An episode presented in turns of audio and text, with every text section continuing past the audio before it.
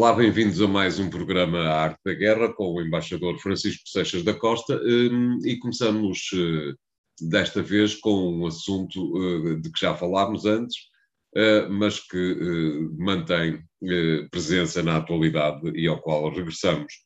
Hum, embaixador Francisco Seixas da Costa, como é que vê esta questão do ultimato, vamos ter que chamar assim, da Rússia à NATO e aos países do Ocidente relativamente à uh, zona que a Rússia pretende, em torno das suas fronteiras, manter livre de uh, exércitos inimigos?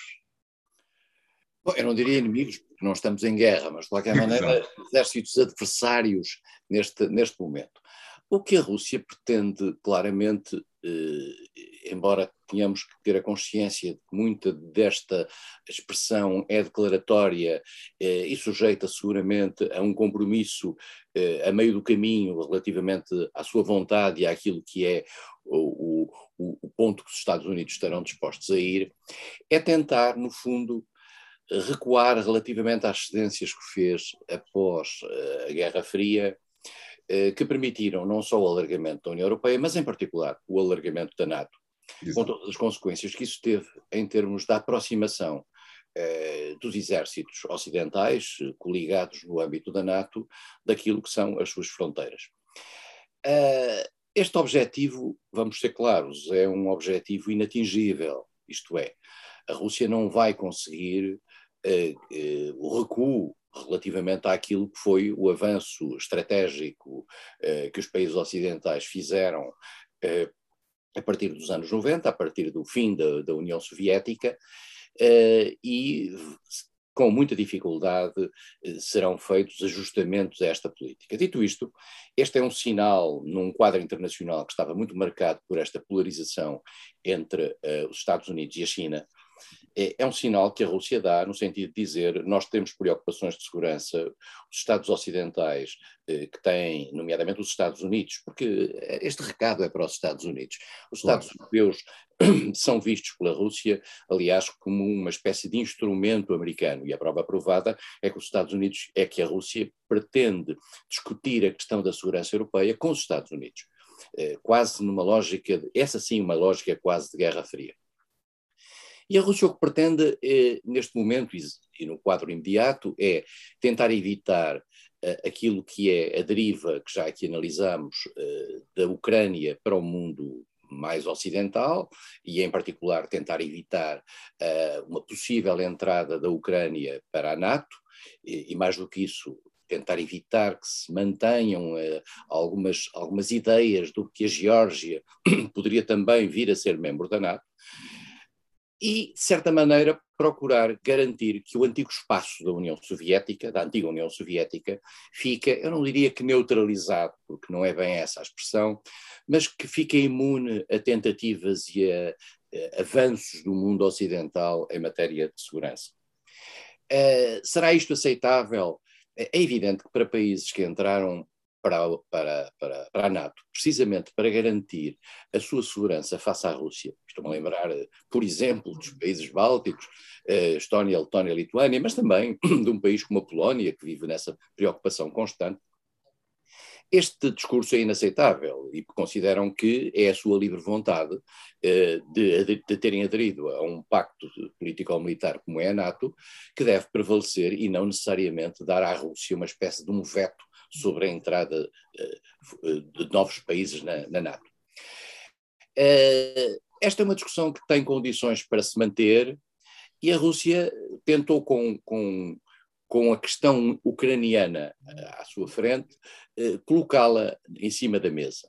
Não vai haver cedência da parte ocidental relativamente a qualquer veto da Rússia quanto ao alargamento da NATO mas vai seguramente haver uma maior atenção por parte dos países ocidentais e em particular dos Estados Unidos. Eu volto a dizer que, e volto a dizer uma coisa que costumo dizer, que a NATO é um heterónimo dos Estados Unidos, sem os Estados Unidos a NATO não existiria. Moscou percebeu isso já, não é? Moscou percebeu isso quanto a avanços possíveis eh, no futuro naquela zona de preocupação. Isto é, é no sentido de dizer que aos Estados Unidos, que sempre que se aproximam daquilo que são as águas estratégicas russas, assim se podemos dizer, deverão ter o cuidado de falar com Moscou. esse, é um, esse é um ponto essencial. o que se passou depois da Guerra Fria foi algo que é profundamente traumatizante para Moscou. aquilo que, que, se passou depois com a guerra contra o terrorismo, poucos falam, também foi importante, isto é, os Estados Unidos tiveram pela, pela, lógica e pela dinâmica que a guerra contra o terrorismo criou, eh, tiveram facilidades e garantias dadas até na própria área da antiga União Soviética, eh, e por outro lado, também convém dizê-lo, a Rússia fez cedências fortes no tocante, por exemplo, a facilidades de natureza militar, para o ataque ao Afeganistão uh, depois do 11 de setembro e para a manutenção e para o envio de tropas e, e, e outros, e, outros, e armamentos para, para, para essa zona, que, no, naquilo que era considerado um ataque à civilização global. E, portanto, estamos aqui num tempo de tensão. Uh, eu não acredito que, em primeiro lugar, não acredito, e julgo que já o disse aqui, uh, que vá haver uma invasão russa à Ucrânia no sentido, no sentido prático, eh, nem o número de tropas russas que estão na fronteira da Ucrânia, sendo, embora substancial, é minimamente capaz eh, de fazer de, de, fazer uma ação militar eh, que combata as forças ucranianas, e as forças ucranianas estão, e vale a pena dizê-lo, estão extremamente motivadas, sob o ponto de vista nacionalista, as forças de Kiev, e, por outro lado, há conselheiros militares eh, ocidentais, e isso é uma preocupação russa, eh, dentro da Ucrânia. Este é um ponto muito importante. Há conselheiros militares ocidentais e é sempre os conselheiros militares que as coisas às vezes começam. Como nós também sabemos que há mais do que conselheiros militares russos na zona do Donbass, isto é, na zona eh, pró-russa dentro da Ucrânia. Portanto, estamos aqui numa espécie de um empate de razões e a Rússia procurará encontrar aqui um meio termo um meio termo. Portanto, este ultimátum da Rússia à NATO não vai ter o efeito digamos, que, que, a retórica pretende, mas poderá ter algum efeito de retração por parte da NATO naquilo que já outro dia com, aqui abordámos, que é a necessidade de, mesmo em relação a regimes e a países eh, cujos regimes não, nós não aceitamos e consideramos feridos de alguma ilegitimidade do ponto de vista democrático, nós não, deve, não devemos deixar de ter em consideração aquilo que são as suas legítimas preocupações de segurança. E, por outro lado, é, independentemente daquilo que será o direito de qualquer Estado, de poder à vontade de fazer as suas alianças democraticamente à luz das suas, das suas, das suas razões, nós também já aqui analisamos o facto de que isso nem sempre é, é possível. Pela simples razão de que a situação geopolítica de alguns Estados obrigou sempre, de um lado ou de outro, e, e eu já citei o caso de Cuba, ou, ou um caso possível do México, uh, a ter em consideração aquilo que são os interesses das potências que estão ali ao lado. Custa dizer isto, dá a ideia que todos os países no plano internacional deveriam ser iguais, mas há alguns mais iguais do que outros, e não é por acaso que há cinco membros permanentes do Conselho de Segurança uh, e os outros membros não são permanentes, dois deles chamam-se Estados Unidos e Rússia. Creio que Joe Biden terá ouvido as suas palavras no nosso último programa dado que eh, a NATO apressou-se a dizer que o ultimato era inqualificável, mas a Casa Branca explicou que tinha recebido o recado e que estava a analisá-lo. Portanto, tem uma visão um bocadinho mais distendida daquilo que está em causa.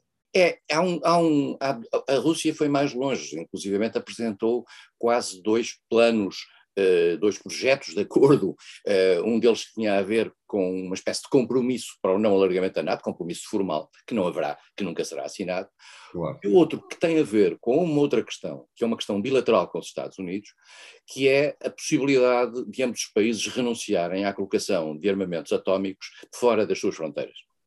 Uh, também aqui se põe um problema mais complicado para os Estados Unidos do que do que para a Rússia, porque, como é sabido, os Estados Unidos têm uma ação externa eh, de natureza político-militar eh, bastante maior, mais forte do que aquele que a Rússia tem, e, e em particular em matéria de exportação de, de, armamento nuclear ou da colocação de armamento nuclear em, em, em sítios exteriores, e nós perguntamos se não haverá armamentos nucleares na Europa, há com certeza, eh, americanos, e, noutros, e noutros locais, eventualmente, a Rússia pretende, digamos, ter uma espécie de, de, nova, de novo diálogo, como teve com Ronald Reagan, eh, com os Estados Unidos, no sentido de fazer baixar esta, esta pressão. E estas, estes, dois, estes dois pontos, a questão da Ucrânia, da aproximação das tropas da NATO à Rússia e aquilo que é a questão do armamento nuclear de ambos os países, começa a ficar ligada num pacote que a Rússia quer discutir com os Estados Unidos. Uh, muito bem, vamos fazer um primeiro intervalo neste momento. Voltamos já de seguida com dois novos temas. Até lá.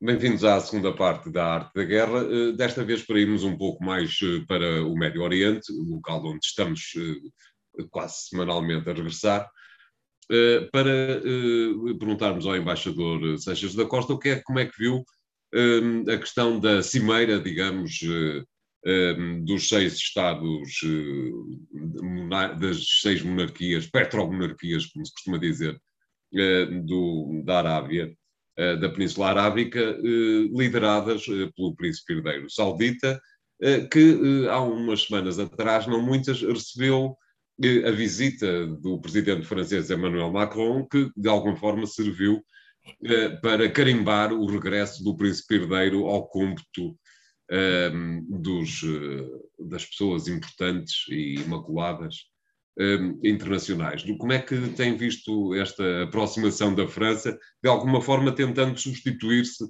aos Estados Unidos? Parece-me a mim, dir-me-á se concorda. Eu gostei que o, que o, António tivesse utilizado a expressão imaculada relativamente ao, ao príncipe da Arábia Saudita, que é considerado unanimemente, e até por relatórios da CIA, o principal responsável pela morte de um opositor saudita e pelo desmantelamento físico de um, opositor, de um jornalista eh, eh, ao mesmo tempo americano e da Arábia Saudita, no consulado saudita em Ankara. Uh, e isto é talvez a prova mais evidente, e eu vou dizer isto com a maior candura, daquilo que é o comportamento do mundo ocidental relativamente às monarquias do Golfo. As monarquias do Golfo não são todas iguais no tocante ao desrespeito pelos direitos humanos, pelos direitos das mulheres, pelos direitos das minorias, à manutenção eh, de, uma, de, uma, de uma atitude eh, face às populações que configura a ditadura. E não é por acaso que os Estados Unidos os não convidaram para a cimeira das democracias. Mas, apesar de tudo, há uma complacência extraordinária face às ditaduras do Golfo. E essa complacência tem a ver, teve a ver durante muito tempo com o petróleo, com a necessidade dos interesses por real política do fornecimento do petróleo, e tem a ver, agora neste quadro atual, a, meu ver, naquilo que é o, o receio de que um colapso dos regimes desses países possa criar ali um vazio extraordinário, difícil aos, aos, Estados ocidentais, no momento de algum recuo em termos de expansão de forças, eh, para, um, para o desequilíbrio futuro da região. Uh, e, portanto, toca-se com pinças uh, nos, nos, nos, países da, do Conselho da Cooperação do Golfo, que agora reuniram nesta cimeira, nesta sua cimeira anual, sob a tutela do príncipe herdeiro da Arábia Saudita, uh, e com uma linguagem muito interessante, porque, porque eu julgo pela primeira vez, eu nunca tinha visto isto escrito, mas provavelmente posso estar errado, os, os, os seis países definiram uma doutrina típica do artigo 5 do Tratado de Washington da NATO, que é um ataque a um significa um ataque a todos. Exatamente. Ora, nós estamos perante seis países que têm, eles próprios, eh, posições comuns, claramente comuns e de interesses comuns, nomeadamente na questão, na questão económica, na questão do petróleo eh, e do gás, mas têm digamos, posições algo divergentes. E nós não nos podemos esquecer que, por exemplo, um destes países, o Qatar, esteve durante três anos e meio praticamente isolado pela Arábia Saudita e com, e com, e com expressão da Arábia Saudita no, na vontade de outros, de outros países do Golfo, eh, por ter aparentemente, eh, digamos, ter algum tipo de abertura relativamente àquilo que eram pretensões de outra área sunita, que era a área sunita tutelada, se assim podemos dizer, pela Turquia, eh, e isso levou a uma espécie de apartheid do, do Qatar. O Qatar foi recrutado há cerca de um ano e está outra vez eh, no, no, no grupo desses países. E esses países têm uma preocupação essencial, e a preocupação essencial chama-se Irão. Exatamente. Todos esses países vivem preocupados com uh, o build-up, o crescimento, de, de, em particular, do programa nuclear iraniano, e também, convém dizê-lo, que eles nunca falam só do programa nuclear, falam do programa nuclear e do programa de mísseis. E esse é um ponto importante para, para, para, porque na questão nuclear que está a ser discutida em Viena entre os 5 mais 1 eh, com o Irão, não está a questão dos mísseis, embora o, a questão tenha sido sistematicamente colocada, quer pelos países do Golfo, em particular pela Arábia Saudita, quer por Israel. Exatamente. E, portanto, os mísseis é uma outra questão que está ligada à questão nuclear, mas que não está no pacote que está em discussão. E a Arábia Saudita não deixa de o repetir. Dito isto, eu devo dizer que estou, não digo surpreendido, mas, mas notei com, com, com algum interesse aquilo que é a linguagem utilizada face ao Irão. Não obstante haver uma, uma linguagem confrontacional, claramente, eh, o radicalismo da linguagem confrontacional, que era tradicional dos comunicados do, do, do Conselho de Cooperação do Golfo, baixou. Baixou claramente, e mais do que isso, eh, eh, há uma espécie de um apelo a Teherão para dar eh, sinais de, de, de, de, um discurso de maior aproximação. Eh, sinais que vêm, aliás, de trás, não é? Uma vez que a Arábia Saudita eh, e o Irão aparentemente ter-se encontrado uma, duas, três vezes uh, nos últimos meses. E os, próximos, e os, próprios Emirados Árabes Unidos, assim Exatamente. também mais recentemente, como já aqui tínhamos dito. Uh, há uma preocupação comum, e essa preocupação comum tem a ver com as expressões externas do Irão.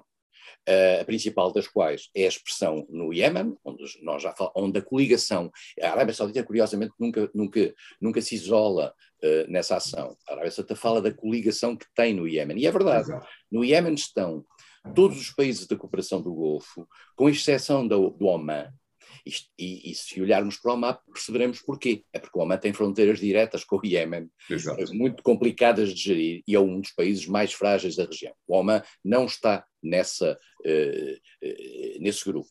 Mas, mas, estão, mas está a Jordânia, mas está Marrocos, e, portanto, há aqui uma, uma coligação, obviamente, com interesse que nós sabemos que é tutelada, no fundo, pelos Estados Unidos, que dão o material.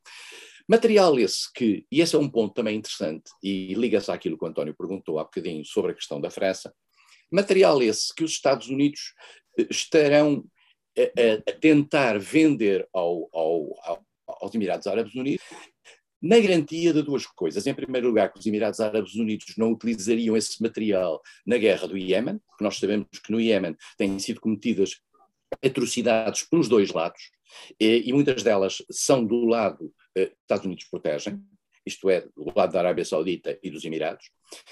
E, por outro lado, há uma preocupação americana que pode ser que seja meramente formal, no sentido de evitar que, eventualmente, uh, os F-35 fossem vendidos, ou, ou, os aviões, aviões caça que fossem vendidos aos Emirados Árabes Unidos, não ficavam não podiam ser cedidas as suas informações uh, do seu fabrico aos chineses. Não sei se isto tem sentido, se não. Dito isto, Macron furando pelo meio do deserto, uh, foi vender os Rafale.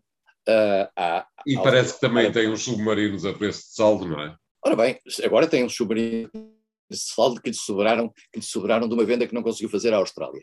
E há aqui uma guerra surda em matéria de venda de material militar entre os Estados Unidos, por um lado, talvez com o Reino Unido ao lado agora, e a França, que é um grande produtor e exportador de material militar.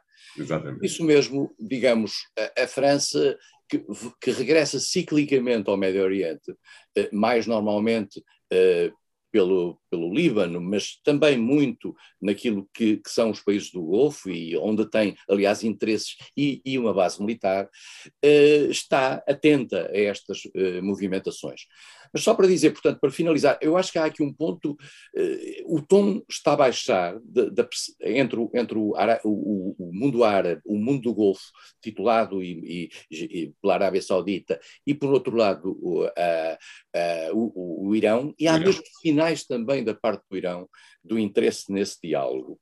Uh, isto também tem muito a ver com a consciência, como já aqui assinalamos, de que uma saída dos Estados Unidos dessa região eh, que não dê, aliás, espaço à entrada de novos atores. Eh, a Arábia Saudita seguramente que não deve estar contente com aquilo que aconteceu no, no, na Síria, com, com, com a, entrada da Rússia eh, no território. será importante garantir. E, portanto, a Arábia Saudita está a tentar fazer pela vida eh, e os outros países que, que a seguem eh, estão seguramente juntos nessa, nessa, nessa atitude. Nesta equação, que é sempre de análise difícil, só falta percebermos o que é que eventualmente será a posição de Israel face a tudo isto, não é? Israel está com com mixed feelings, eu acho que Israel tem em relação a esta atitude da, da Arábia Saudita e dos Emirados Árabes Unidos face ao Irão, de abertura, alguma preocupação, mas está a fazer ela própria um caminho de aproximação, através dos acordos de Abraão que estabeleceu com alguns destes países, Exatamente. um caminho de aproximação com os países do Golfo, e mais do que isso já, para já, houve esta surpreendente, eu diria, visita do primeiro-ministro israelita aos Emirados Árabes Unidos, contactos vários com a Arábia Saudita, e nós sabemos que, no fundo, isto acabará eh, por ser um jogo de interesses estratégicos acumulados. Isto é, Israel, no fundo, partilha com a Arábia Saudita as preocupações que esta tem face ao Irão. Claro, eh, claro. E por isso mesmo eh, haverá provavelmente aqui um terreno de entendimento. Long, long, longe vai o tempo em que a questão palestiniana dividia os países árabes de Israel. Exatamente, tão inimigos que eles eram. Vamos fazer aqui o segundo intervalo do programa de hoje, voltamos já de seguida, até lá. Bem-vindos à terceira parte da Arte da Guerra, para uh, voltarmos também nesta terceira parte a um assunto de que já falámos. Uh, Embaixador Seixas da Costa, como é que viu uh, o debut do novo chanceler alemão na Cimeira Europeia? Pareceu-lhe que é alguém que está a aproximar-se da esquerda ou que está a preferir não deixar a direita? Se é que podemos colocar as coisas desta forma. Bom, sendo ele do SPD, naturalmente que a esquerda não lhe será alheia. Exatamente. Uh, independentemente de, de, algumas lideranças do SPD no passado, uh, pelas suas derivas liberais, tivessem criado algumas dúvidas à esquerda europeia sobre as credenciais de esquerda do SPD alemão. Uh, Olaf Scholz fez uma, um, um, início de mandato, eu diria, para utilizar uma expressão anglo-saxónica, business as usual, isto é, uh, com serenidade fez os passos que eram normais, isto é, foi a Paris falar com Macron, como é normal na, naquilo que é o relacionamento franco-alemão, foi a Bruxelas encontrar-se com os seus parceiros e provavelmente dizer uma palavra no sentido de garantir que a Alemanha é a mesma, eh, tendo embora mudado de titulares, eh, e foi à Polónia a fazer eh, também uma visita de cortesia, veremos em que medida uh, é que isso terá ou não consequências naquilo que é a atitude do governo polaco no quadro da relação europeia. Mas isso fez parte daquilo do politicamente correto claro. dessas visitas. Eu diria que se, se, tudo tivesse corrido normalmente e se não estivéssemos nos tempos em questão, uh, Olaf Scholz iria aos Estados Unidos e depois iria a Moscou. Uh, provavelmente a primeira visita far-se-á, a segunda, se calhar, é capaz de ser mais, uh, mais complicada nesta, nesta fase. Uh, eu diria que este, este início de mandato não traz surpresas, e aliás, a circunstância do acordo feito entre os sociais-democratas, os verdes e, e os liberais estar assinado, escrito e ser conhecido do público é uma garantia de uma certa continuidade e é isso que normalmente dá força aos governos alemães, eh, embora este modelo de coligação que já tinha tido, sido tentado e, e, e, posto em prática nos Estados, nunca tivesse funcionado a nível nacional, é uma, é uma première, mas há sinais, eh, eu não queria aqui estar a, a, a ser advogado do diabo, mas há sinais que pode ser pela política externa que algumas tensões se podem vir a criar dentro desta coligação.